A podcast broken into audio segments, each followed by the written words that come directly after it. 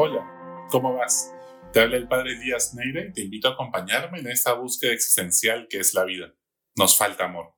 Vivimos en un mundo de narcisistas y dependientes emocionales. Un mundo donde la palabra amor la hemos sexualizado en las relaciones de pareja y la hemos vuelto networking en el mundo laboral. Un mundo donde el propósito y la empatía son una estrategia de marketing y los filtros nos maquillan hasta la mirada y la sonrisa. Usamos y nos usan sin amarnos. Cada vez más solos y cada vez más presentes solo en la virtualidad de las redes sociales. Un Perú donde el 39% de adolescentes ha sufrido de algún tipo de violencia familiar. Una de cada tres mujeres en el mundo ha sufrido algún tipo de violencia. El 12% de las adolescentes acá en el Perú ha tenido un embarazo no deseado y el 47% sufre de acoso escolar cuanto a los adolescentes. Un mundo donde hemos normalizado el abuso de conciencia y psicológico y a lo mucho algo nos escandalizamos cuando el abuso es físico o sexual un mundo en el cual nadie se mira a los ojos cuando se sube a la combi o al metropolitano. Un mundo donde cada uno está metido con sus propios audífonos, en su propio mundo, con sus propios problemas, con sus propios proyectos, sin mirar al costado, con mucha indiferencia. Pero si no prevenimos lo primero, esta indiferencia y este tipo de abuso psicológico y de conciencia, es tarde conmovernos cuando se llega a extremos como el abuso sexual o físico. Por eso, no basta con combatir el abuso sexual, hay que enseñar a amar. Nadie nace sabiendo a amar ni a ser libre. Son cosas que se aprenden en la socialización. Nadie puede vivir sin amor. Estamos hechos para amar. Yuval Harari, en su libro Sapiens, nos muestra cómo la capacidad de socializar de los seres humanos y organizarse con flexibilidad en colectivos numerosos es lo que nos ha permitido como especie evolucionar. Lo más propio del ser humano no es ser solamente racional, sino ser seres sociales. Es más, usualmente somos seres emocionales que de vez en cuando también pensamos. La forma de socialización más elevada es el amor. Les doy un mandamiento nuevo, nos dice Jesús. Ámense como yo los he amado. Amar como Dios. Nada menos. Ese es el mandamiento nuevo. Muchos se confunden y creen que el mandamiento nuevo es amar a Dios sobre todas las cosas y el prójimo como a ti mismo. Esa última frase Jesús la dice como respuesta cuando le preguntan cuál es el mandamiento principal de los diez mandamientos. Y Jesús le responde resumiendo todos los mandamientos de la ley de Moisés de esa manera. Amar a Dios sobre todas las cosas, el prójimo como a ti mismo. Es un poco el resumen de esos diez mandamientos y del Antiguo Testamento. Pero no era novedoso, era la síntesis. La innovación espiritual de Jesús es este nuevo mandamiento. Ámense como yo los he amado. Amar como Dios. ¿Acaso alguien puede llegar a amar como Dios? Pues es imposible sin la ayuda, sin la gracia del mismo Dios. Esa gracia derramada por el Espíritu Santo. ¿Y cómo ama Jesús? ¿A qué tipo de amor se refiere? Pues la medida del amor es el amor sin medida. Si quieres ser feliz, nada menos. Los cristianos no hablaban de amor como eros, no querían confundir el amor con el enamoramiento. Son dos cosas diferentes. Tampoco se referían al amor como filia, como el amor entre amigos, entre familiares, con los hijos. El amor que incluso pues un terrorista o Hitler o Stalin o un delincuente puede tener a sus hijos y amigos. Por eso le dan un nuevo significado a la palabra agape, que era comida, que era la cena, para hablar de amor. Porque es el amor hasta el extremo de la última cena. El amor que lava los pies y crea comunión.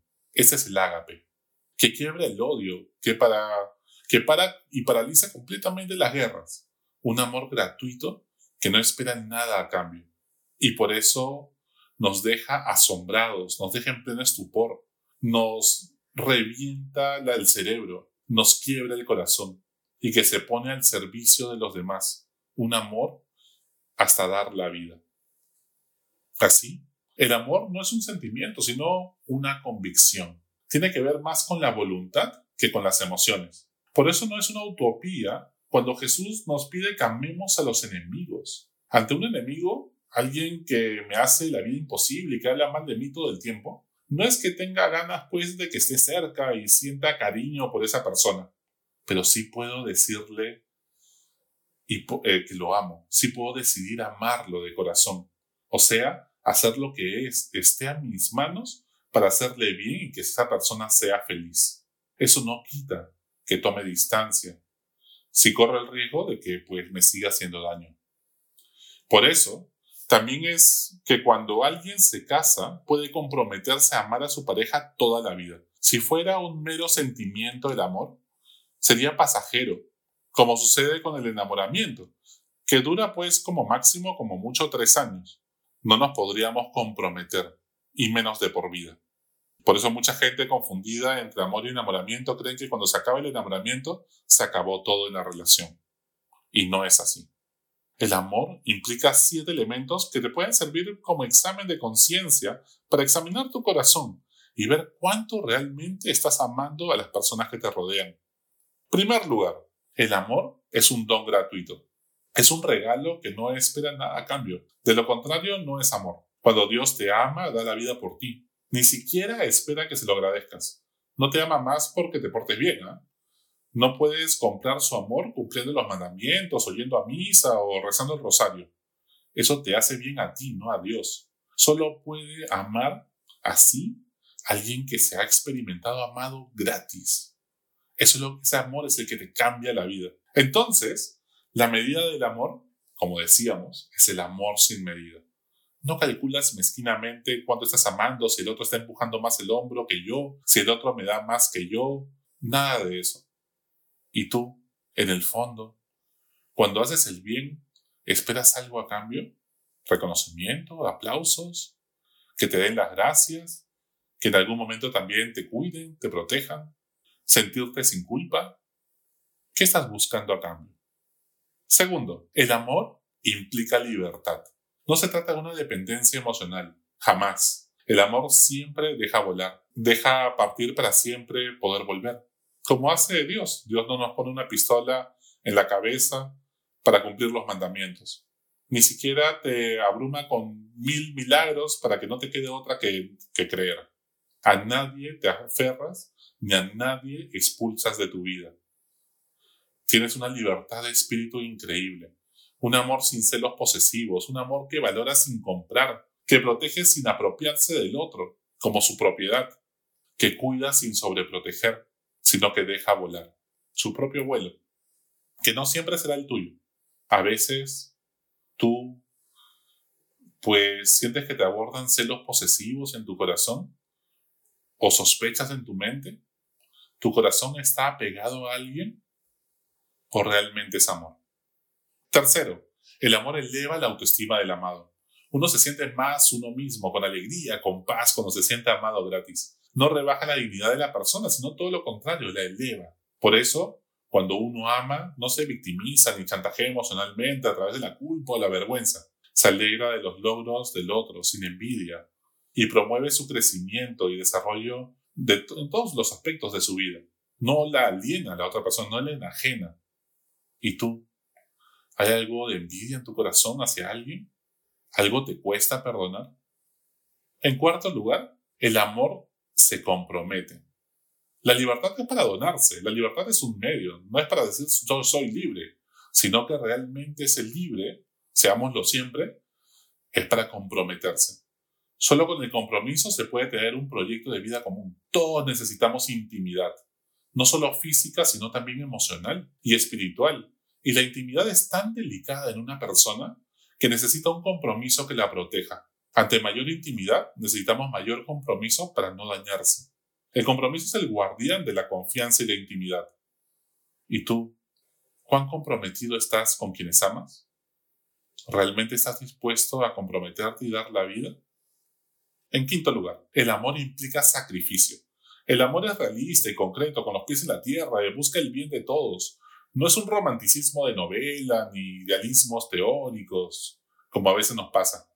No siempre vamos a coincidir en gustos, intereses, tiempos, etc. Y por lo tanto hay que aprender a ceder, aprender a sacrificarse en el buen sentido de la palabra, a ser feliz viendo al otro ser feliz, no desde la represión de mis necesidades humanas, sino desde la gratuidad del amor, que nunca saque en cara todo lo que ha hecho por ti, porque yo lo he disfrutado al verte feliz. ¿Qué tanto te sacrificas por los demás? ¿Qué detalles has tenido para con el resto? Sexto, el amor nos hace conocer profundamente a la persona amada. Nadie ama lo que no conoce. A veces dicen que el amor es ciego, pero no es así. El enamoramiento es ciego. Es muy diferente. Dios, que es amor, es quien más nos conoce. El amor no se autoengaña ni maquilla los defectos. ¿Y tú conoces realmente a quienes amas, a tus relaciones eh, más profundas? ¿O tus relaciones son y tus vínculos son superficiales como amigos de Facebook que tiene la gente? Séptimo, ¿el amor es universal o no es amor? Hasta los narcos y los violadores aman a sus amigos, aman a su mamá, probablemente. El amor de ágape, este amor gratuito de la cena de comunión, se pone al servicio de todos. Ama a los que tiene más cerca, pero no discrimina y deja fuera de su corazón a nadie, ni siquiera a su enemigo. La Madre Teresa de Calcuta recomendaba no perder el tiempo en juzgar a las personas porque no te quedará tiempo para poder amarlas, no te quedará espacio en el corazón. ¿A alguien no dejas entrar en tu corazón? ¿Solo amas a los que son buenos contigo? Ama y haz lo que quieras.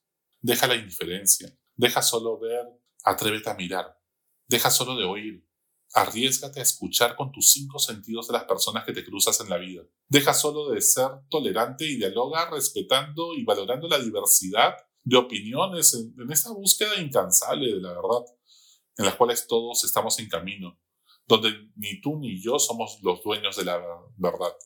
Deja de sentirte bueno solo porque no haces mal a nadie y cómprate el pleito de luchar por la justicia y el bien común, de no tolerar el abuso ni la discriminación de nadie. Deja solo de tener empatía, que está bien, es un primer paso, y comprométete porque es tu hermano y tenemos un mismo papá en el cielo.